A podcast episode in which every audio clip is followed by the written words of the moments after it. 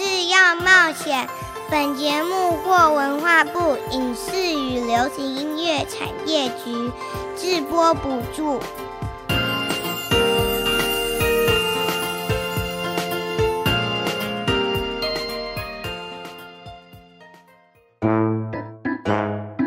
这是哪里呀？这是在说什么呢？哇，我觉得好特别，好有趣哦！让我们带着好奇心遨游世界，跟着凯西一起去冒险。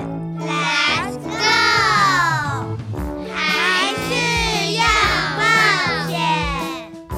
凯西制作主持。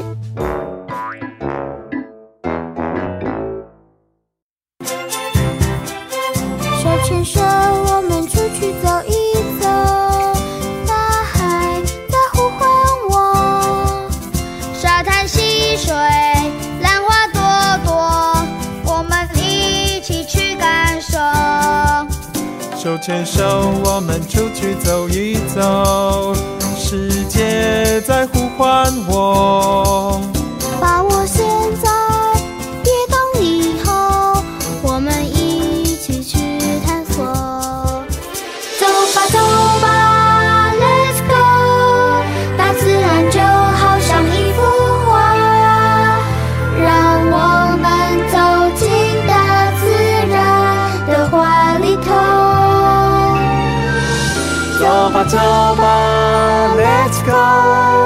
大自然是最好的朋友，让大自然走进我们的心里头。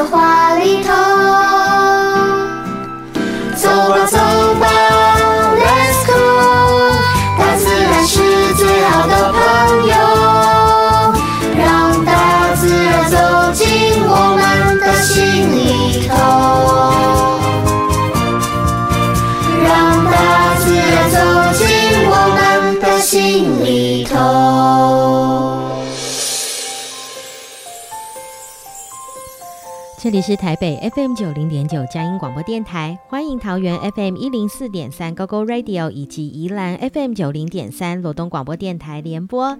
亲爱的大朋友、小朋友以及听众朋友们，大家好，欢迎来到还是要冒险节目，我是主持人凯西，很开心能与听众朋友们一起带着好奇心认识世界。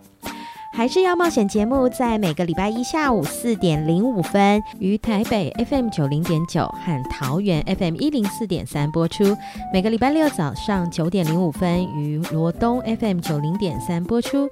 您也可以免费下载佳音乐联播网的 APP，用手机随时收听本节目。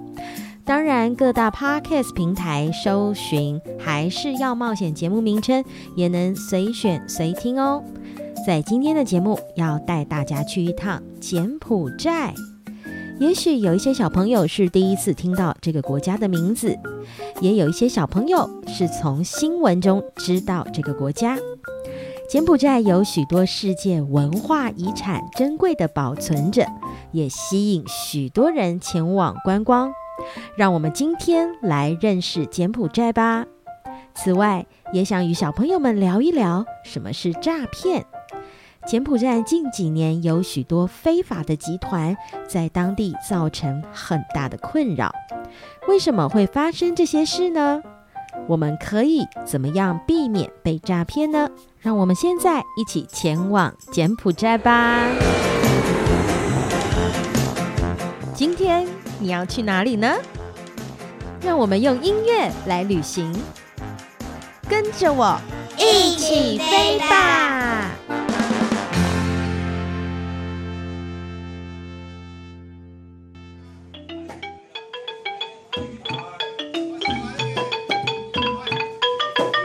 哥哥，你有听过柬埔寨这个国家吗？最近有听同学分享这个国家，新闻中看到有人在那里工作，但是却遇到困难。其实我也不是那么了解这个国家，也不知道它在哪里呢。那我们今天就来认识柬埔寨吧。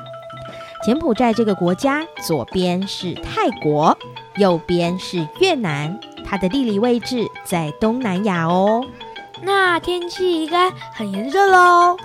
柬埔寨的天气的确属于潮湿炎热的气候，而柬埔寨这个地方有百分之九十是高棉人哦，他们所使用的语言也是高棉语。我之前完全不知道高棉人，原来他们是住在柬埔寨的民族啊！柬埔寨曾经是非常强盛的国家哦。在十二世纪吴哥王朝时，柬埔寨的地理版图可是包含了现在的泰国、越南还有缅甸，非常的庞大哦。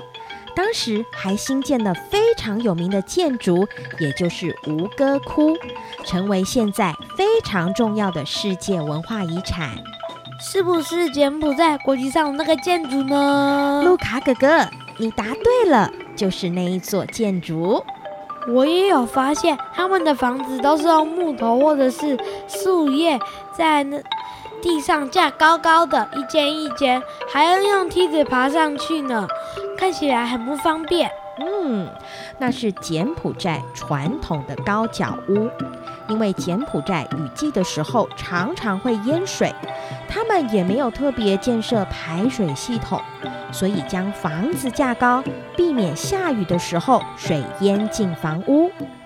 柬埔寨还有一个地方很特别，也就是在洞里萨湖那里有一群人，他们长时间都生活在船上，他们的房子也盖在船上，那里还有船上的医院、商店跟学校，被人称为是水上人家。这样的生活看起来虽然很特别。但感觉生活很不方便呢，真的是这样哦。他们其实很像流浪的人，柬埔寨政府并没有让他们合法居住在这个地方，他们又不想回到越南，所以就变成一群漂流在湖上的居民了。好希望他们有安稳的一个家。嗯。柬埔寨其实经历了法国、日本的统治，还有很长一段时间的内战，一直到现在的生活，其实一路以来都很不容易哦。他们现在仍然保有自己高棉的文化和许多法国殖民所留下来的美丽，而他们的高棉音乐，我们在街头巷口仍然可以看到、听到哦。让我们一起来听听二马弟弟的分享吧。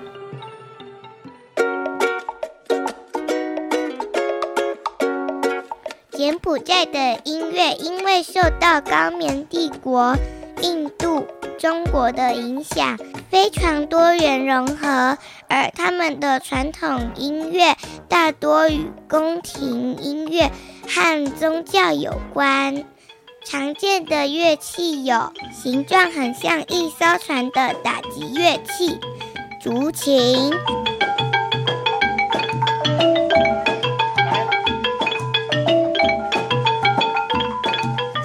吹奏乐器，簧管。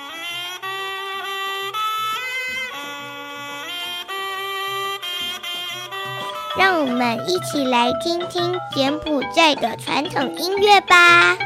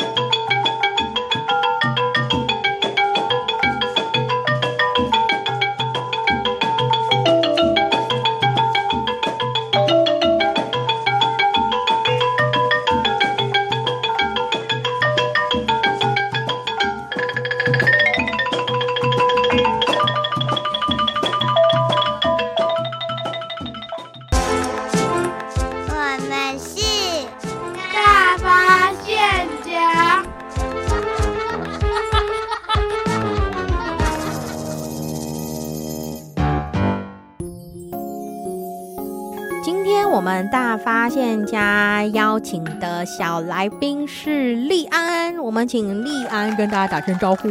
大家好，我是台利安。利安今年四年级，对，嗯，那我想要问利安一件事情，你有没有去哪里玩是你觉得印象深刻的？不管在哪里，你觉得你印象很深刻，就是如果我现在问你，你第一时间你会想到印尼。印尼。你觉得你印象很深刻？对，你为什么印象很深刻？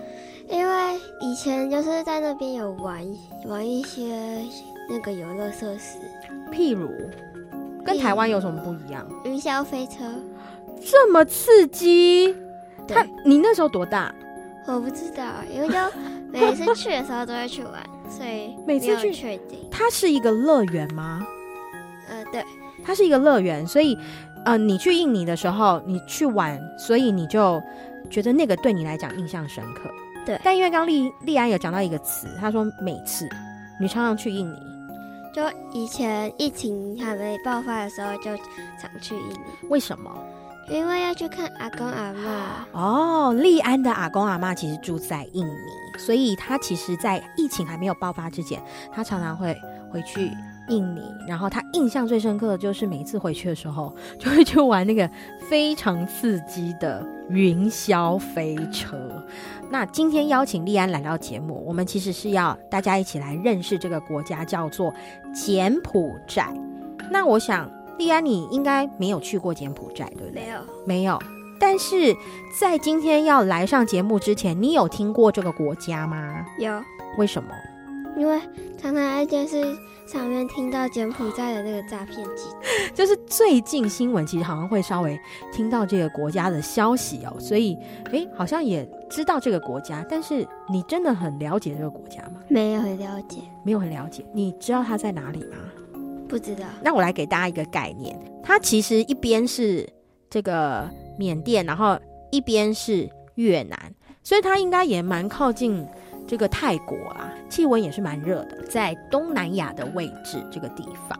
其实你刚刚应该有听到了一起飞吧？对于柬埔寨，你有没有觉得什么好奇的地方？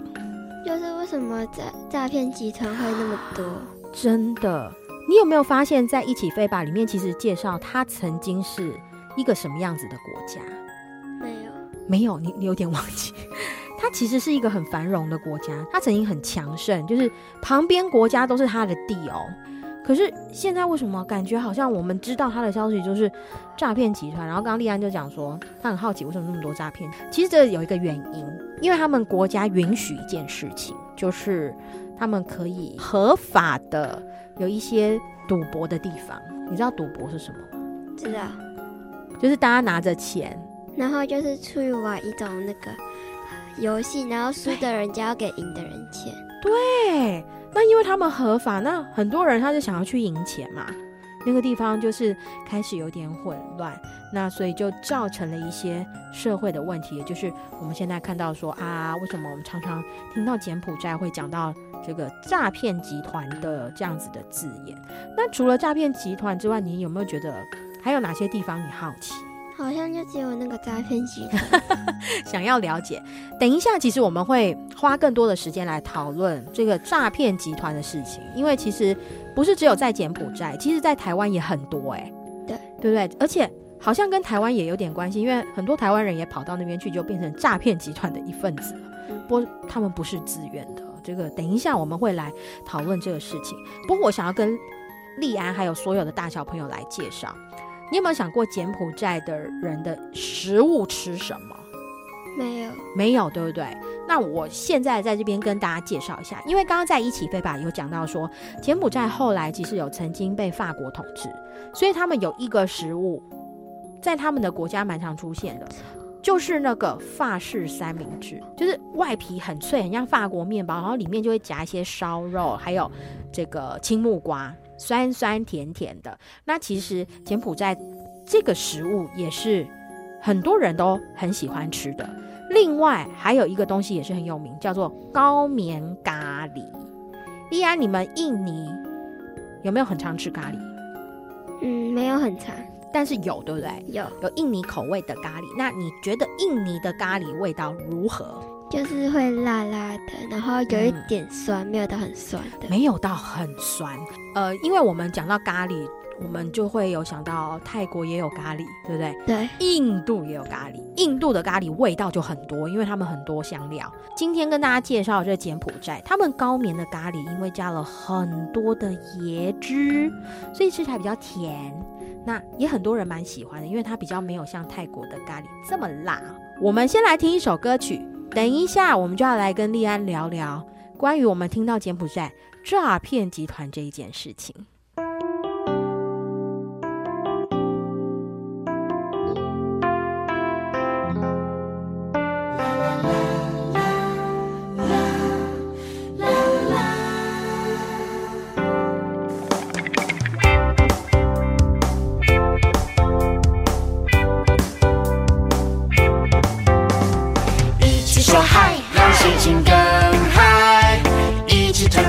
做个云霄飞车转，一起说嗨，来拍拍手，给点爱，一起笑开，不要让害羞作怪，一起说嗨，让心情更嗨，一起转，做个云霄飞车转，一起说嗨，来拍拍手，给点爱，一起笑开，不要让害羞作怪，好朋友啊，手牵着手。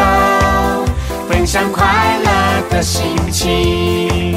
好朋友啊心连着心分享纯真的友谊。好朋友啊没有秘密不分我也不分你。好朋友啊开开心心永远都要在一起。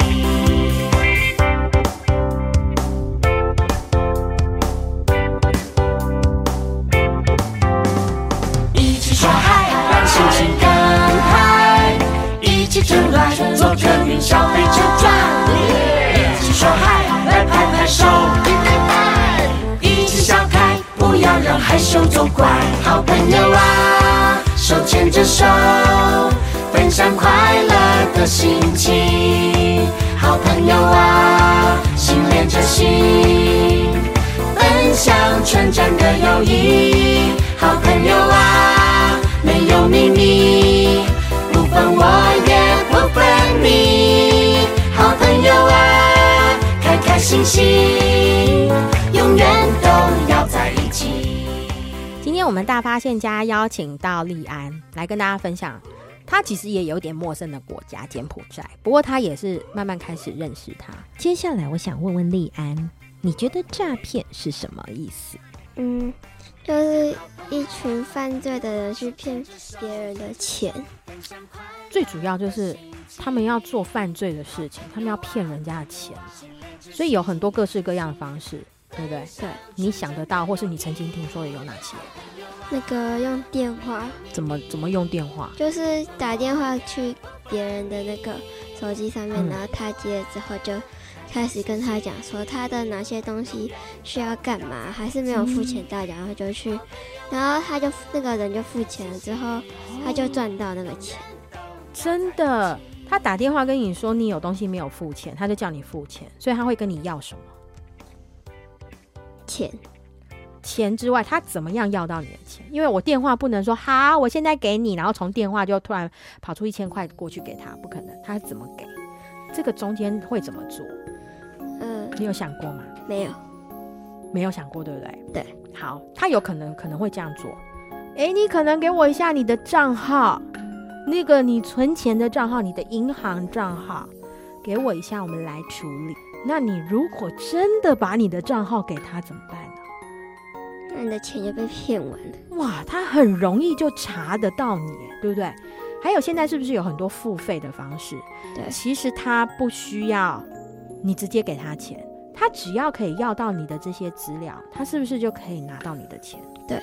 然后你到时候说：“哎呀，我的钱怎么少这么多啊？”你打电话给他打得通吗？打不通。你有没有听过你的家人也有曾经碰过这样的问题？有。爸爸。爸爸分享什么？爸爸他就跟我说，那个等诈骗电话来的时候，先不要讲话。嗯，然后他的那个诈骗就诈骗集团的人就会跟他讲说，他的股票哪里需要干嘛的干嘛，或是要付钱的。嗯，然后爸爸就没有，就假装很配合他，之后就把他电话给他挂掉。对，所以其实好像碰到这个事情，我们就是不要太多跟他讲了，我们尽量就是就把电话挂掉。包括我们在网络上看的资讯，还有我们接到的电话，其实我们都不要随便让人家知道我们的一些秘密的资料。你觉得对你来讲，秘密的资料是什么？嗯，就是自己的账户。除了账户之外，你觉得像你现在四年级，你觉得什么事情是你不能够随便让陌生人知道的？关于你自己的一些账号啊，嗯，或者是一些有的没的的东西，就是可能会如果被别人知道，可能会被那个被盗用。哦，这是一个盗用的观念。但是，譬如说，我觉得凯西也想要就是跟小朋友们讲一个概念，就是如果你不认识这一个人。基本上，你的名字你需要让他知道吗？不用啊，不用。尤其是在网络上，像现在小朋友们可能会申请一些账号，那个账号的名字你需要用你的真名吗？不要，可能要思考一下，对不对？因为你不知道网络谁在使用这些网络。那你的照片呢？你觉得呢？不要。你的照片加上你的真名，是不是大家就可以找到你是谁？对，很容易，对不对？尤其是现在网络比对，哇，一下子就找出来。还有。跟你很有关的，譬如说你的出生年月日，是不是好像也不能随便让人家知道？嗯，我们今天谢谢立安小朋友来跟大家分享他的一些观察，还有他对于诈骗的这些事情的想法跟怎么样保护自己。我们谢谢立安，拜拜。玻璃玻璃玻璃，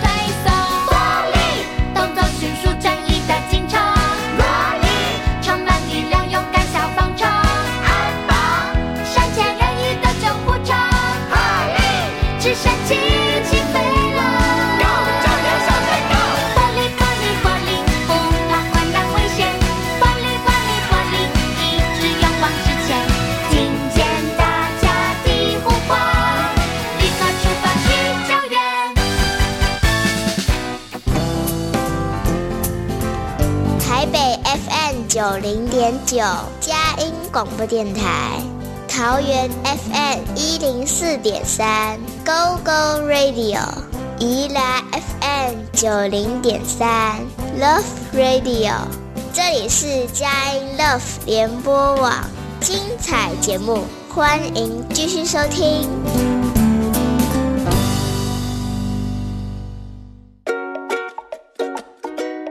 您现在所收听的是《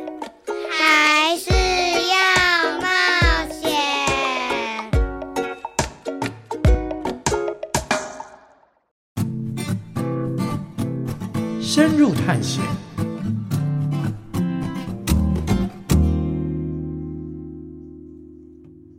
今天深入探险，为大家邀请到的来宾，大来宾是汤马士，我们请他跟大家打声招呼。嗨，大家好，我是汤马士，我不会教柬埔寨文，所以用中文。大家好，对，柬埔寨其实在当地沟通的语言是柬文，柬文。嗯，那呃，今天为什么会邀请到汤马士来节目跟大家分享柬埔寨？因为他多次。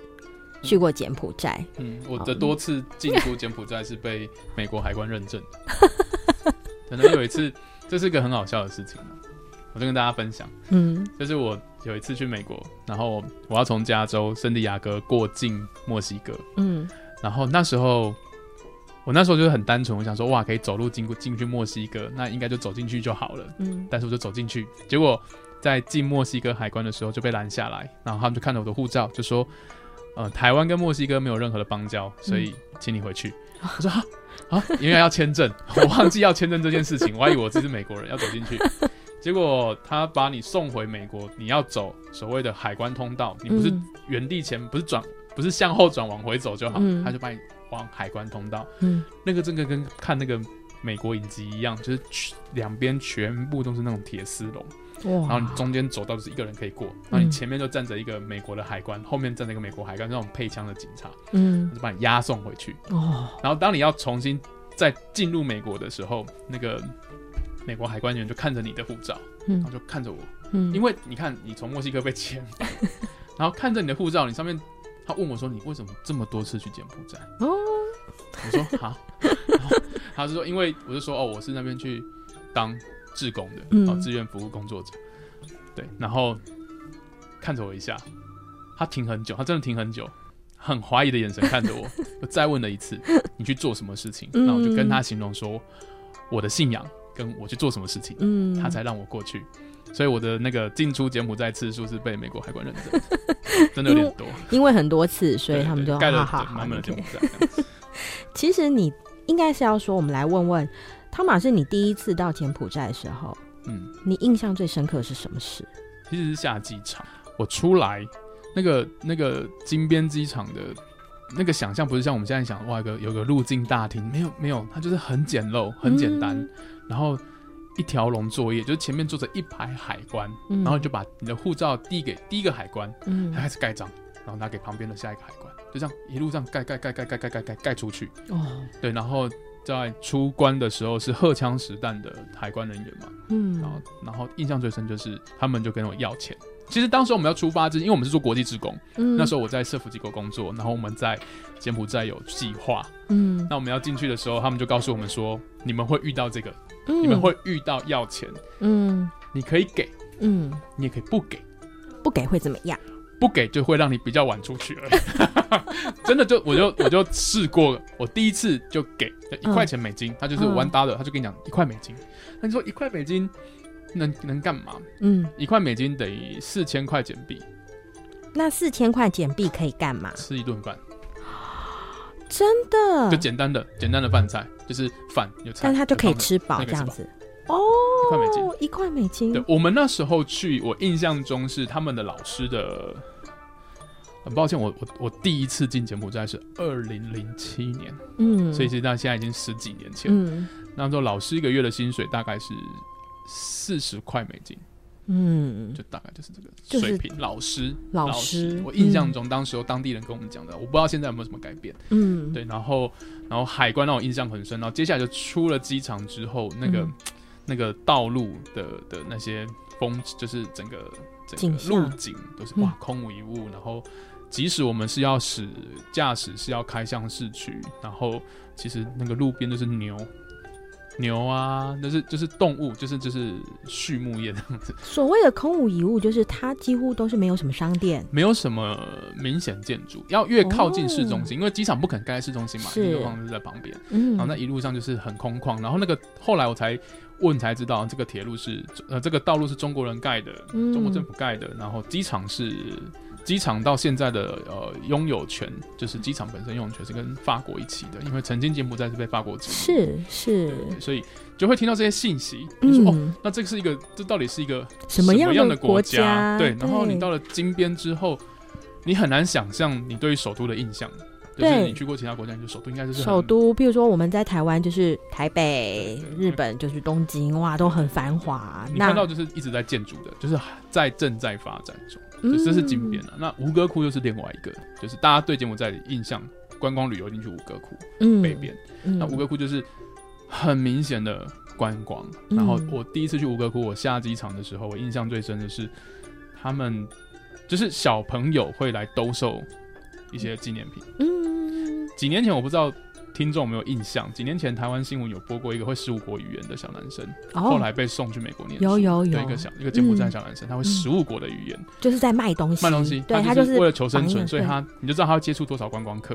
然后他柬埔寨吴哥窟又有世界八大奇景，吴哥、嗯、王朝，嗯，所以他练就了这样子的生存本能。所以那其实对我印象都蛮印象很深啊。嗯嗯，所以其实啊。呃它是一个跟台湾非常非常不一样的国家。小朋友，不知道以后你们有没有机会可以到？但是我们刚刚听到汤玛士叔叔，叔叔 跟大家 跟大家分享他到柬埔寨的时候，其实啊、呃，所有。从他下飞机一直走走出去，哇，他所看到的，呃，所听到的，都是完全都他都要重新再去思考跟适应了。哇，这到底是一个什么样子的地方哦？我也想要问，在那一次，你除了待在金边，哦，这是他们的首都，然后也去了他们观光非常有名的观光景点吴哥窟之外，你还到了什么地方呢？因为我。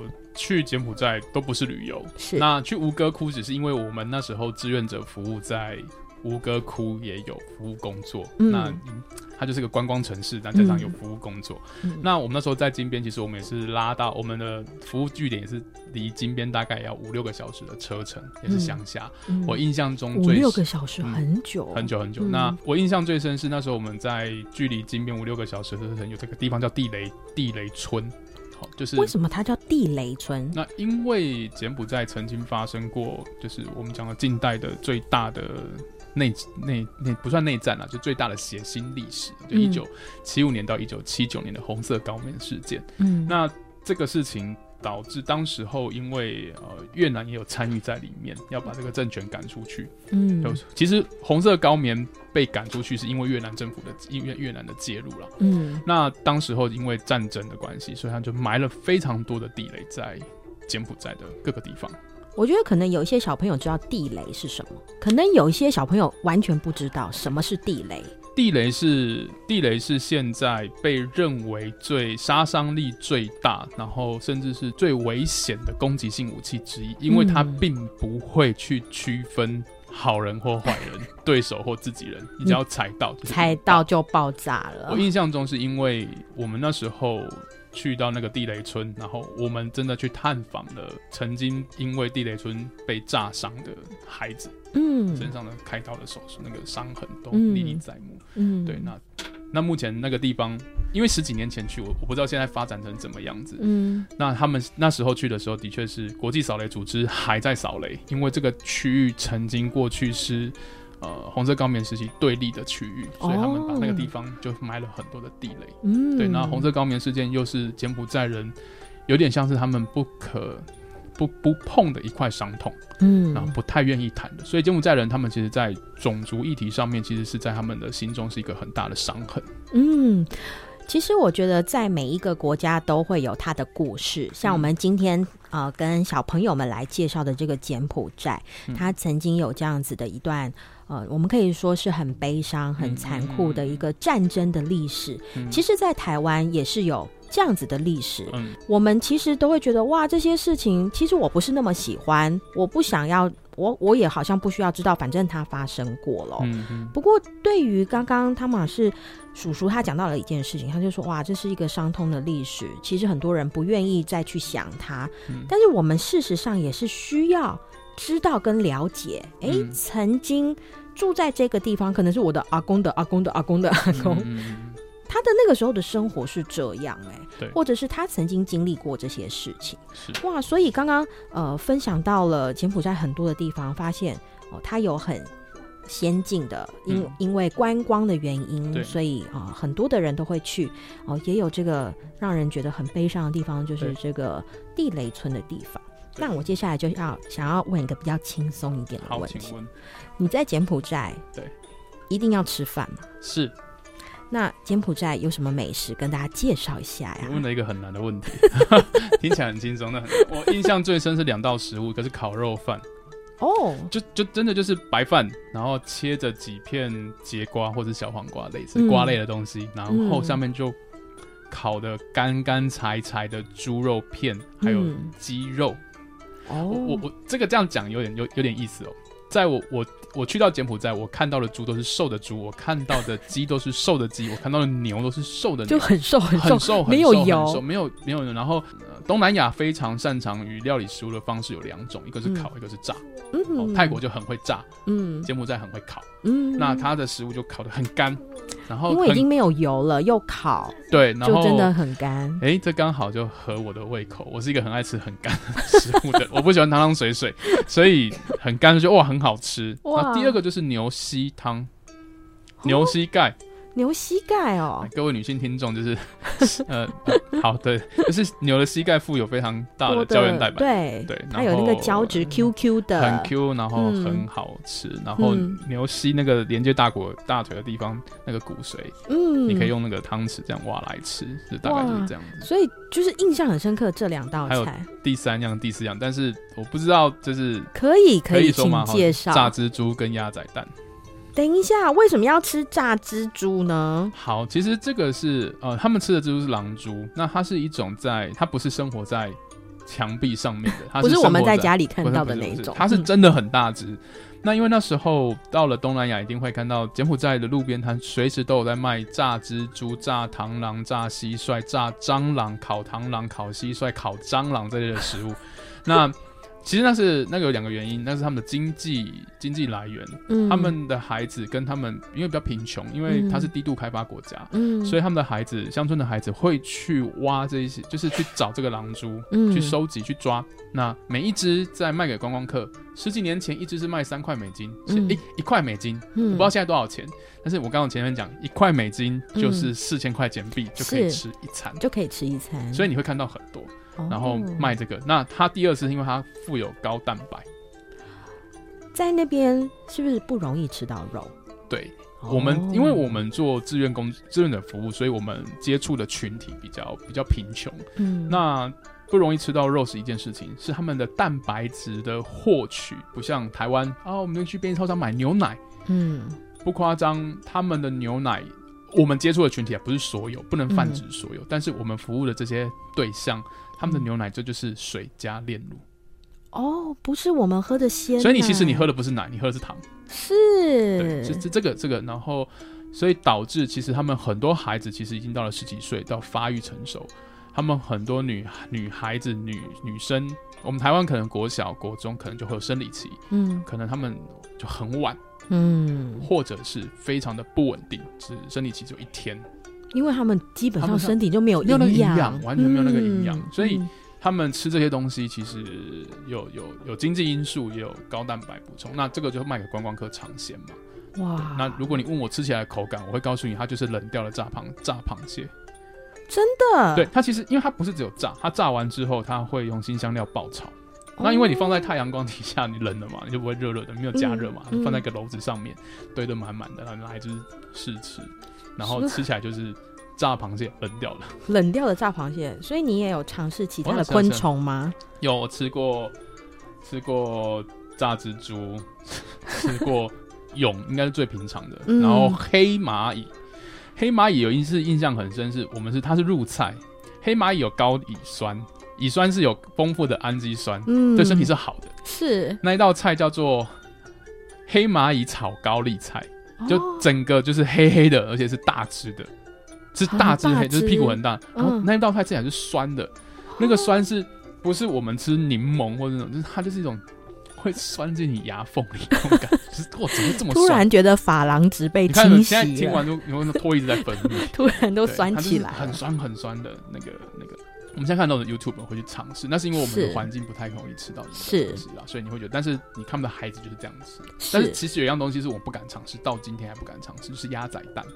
这个是什么样的食物呢？它是一个他们当地的女性在生产完之后一定会补充的坐月子的高蛋白、高营养价值，哦、就是小鸡还没有小鸭、小鸡还没有出生，嗯，但是它已经成型。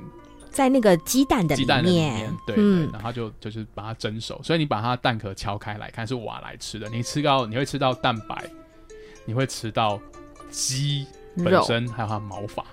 哦，所以小朋友可能有点难想象哦，因为我们整颗蛋下去煮，我们一般我们就觉得水煮蛋嘛，对对对，剥开来就是白色的，嗯嗯、但是刚刚汤马士叔叔讲的这个鸭仔蛋，嗯。它其实是已经里面有一只小鸡喽，对，它就是在孵化，还没有还没有孵化，它还没有从对，它还没有从蛋里面出来的时候，然后就把它煮来吃，你还不敢尝试？嗯，我算敢尝试很多吃的东西，但是这一道我跨越不了心理的障碍。哦，真的，哎、欸，可是真的从这一些食物当中，我们也看到了这个国家的文化。不管是刚刚讲到，其实很多人会觉得说，哦，你吃昆虫好恐怖哦，我我没有试过，呃，为什么会需要吃？其实是有它的原因在的，呃、是有它呃的需要，所以他们会做这样子的一个、嗯、呃呈现。我们先休息一下，等一下继续再来，请汤马士叔叔跟我们分享柬埔寨。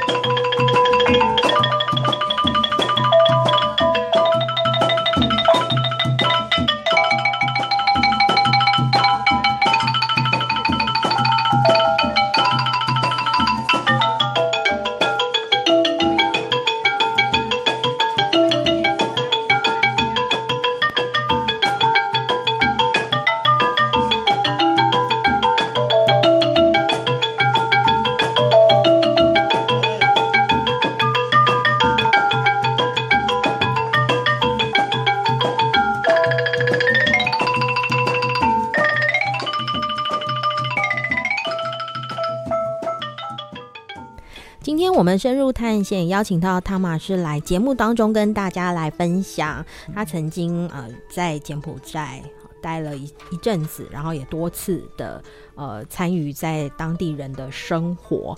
那我其实也有问小朋友们。就是一些小朋友们，他们认不认识这个国家？大家说有哎、欸，有听过哎、欸。嗯。可是我就说，哎、欸，为什么你知道这个国家？他就说，哦，因为新闻有报啊，就是那个诈骗集团、嗯、哇。然后就想说，哎、欸，为什么这个国家在近几年我们看到它的新闻，就是有很多跟诈骗有关的这个新闻呢？其实我觉得还是，嗯，因为新闻它。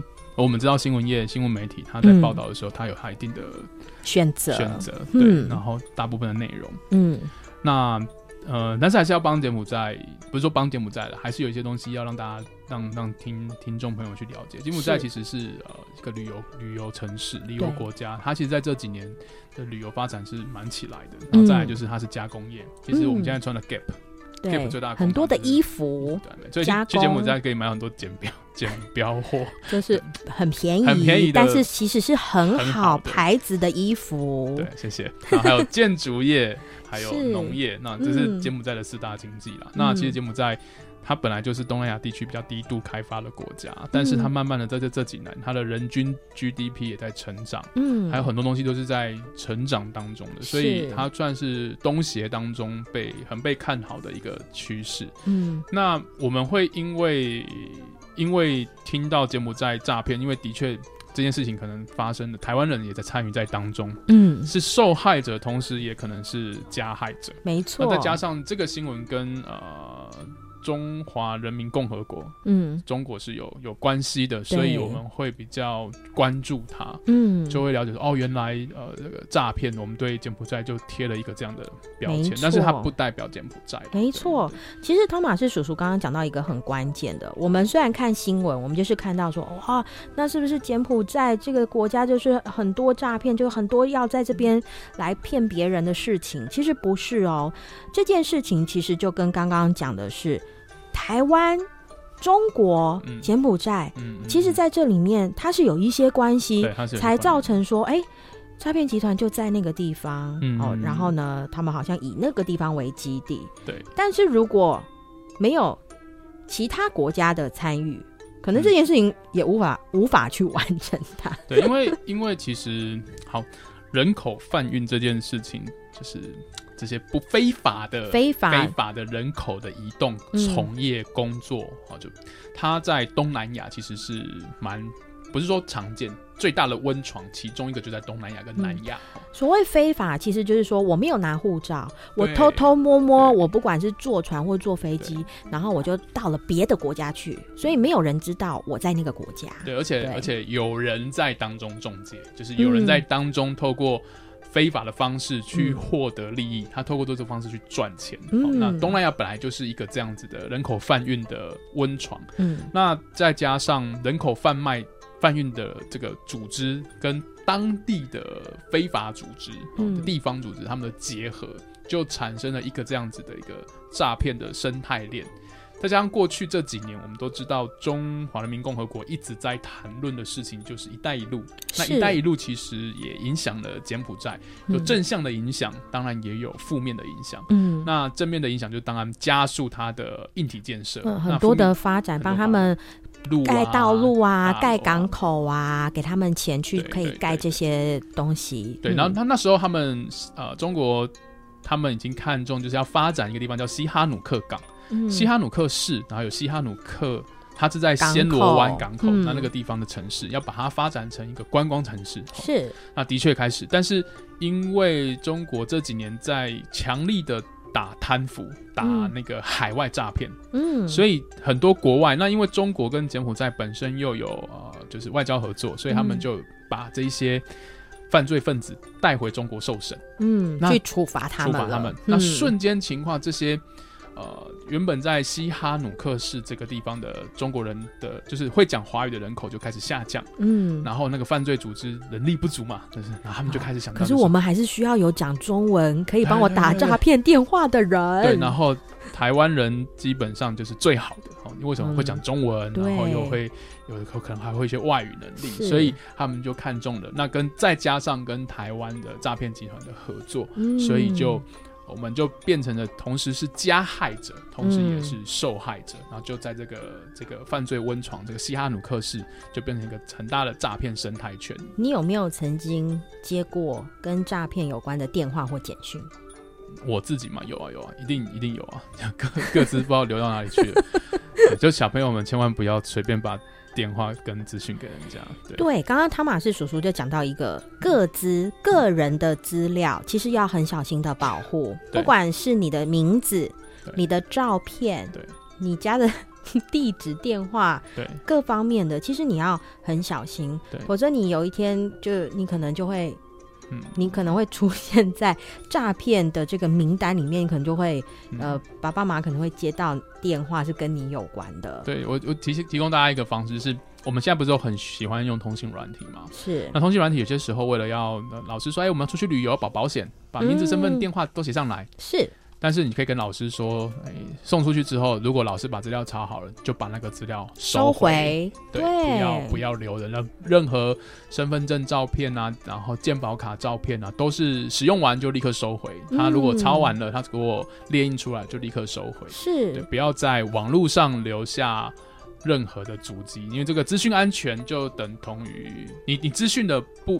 不安全就提供了诈骗一个很大的机会，真的。那所以其实现在小朋友也开始有一些小朋友都会使用网络，对对哦，或者是社群软体，对对对。我们可以怎么样子的来使用，会是比较安全的呢？呃，其实当然不明的网站不要点开，哦、不要随便东点西点的。对，不要不要点开。嗯、那如果说呃，因为家里有小朋友的爸爸妈妈可以帮忙去设立一些安全的防火墙，一些密码，这是这是基本的。嗯、然后还有再来就是呃，不要轻易在网络上留下个资。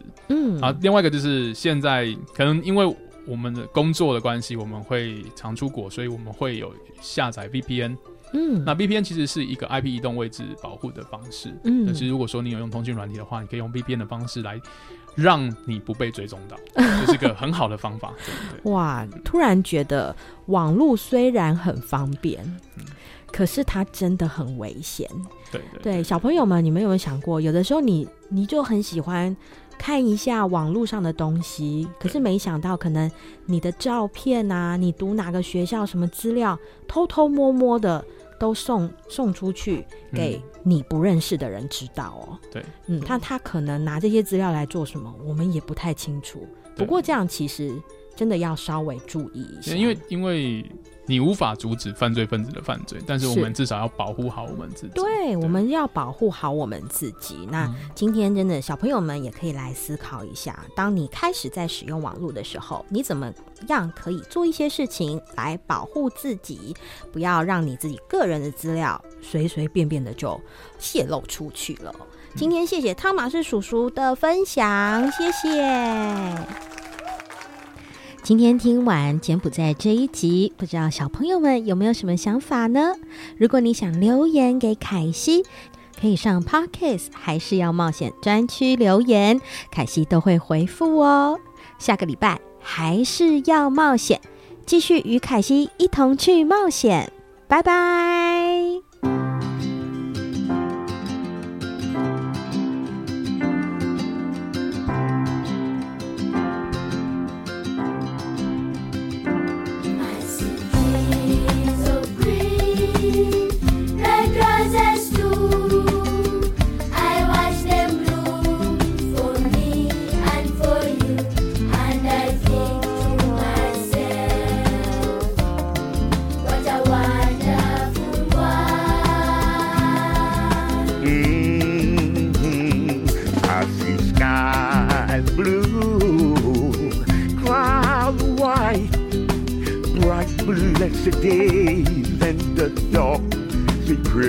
night and I think to myself,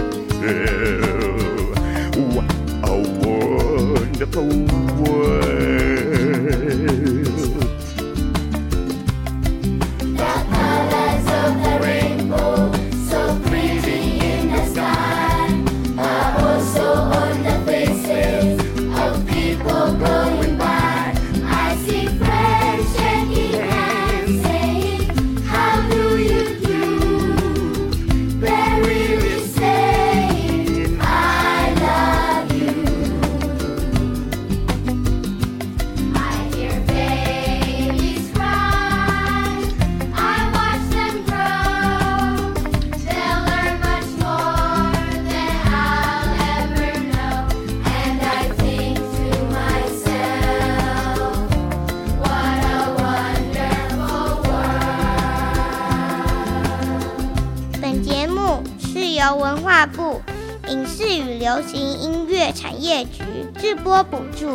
谢收听。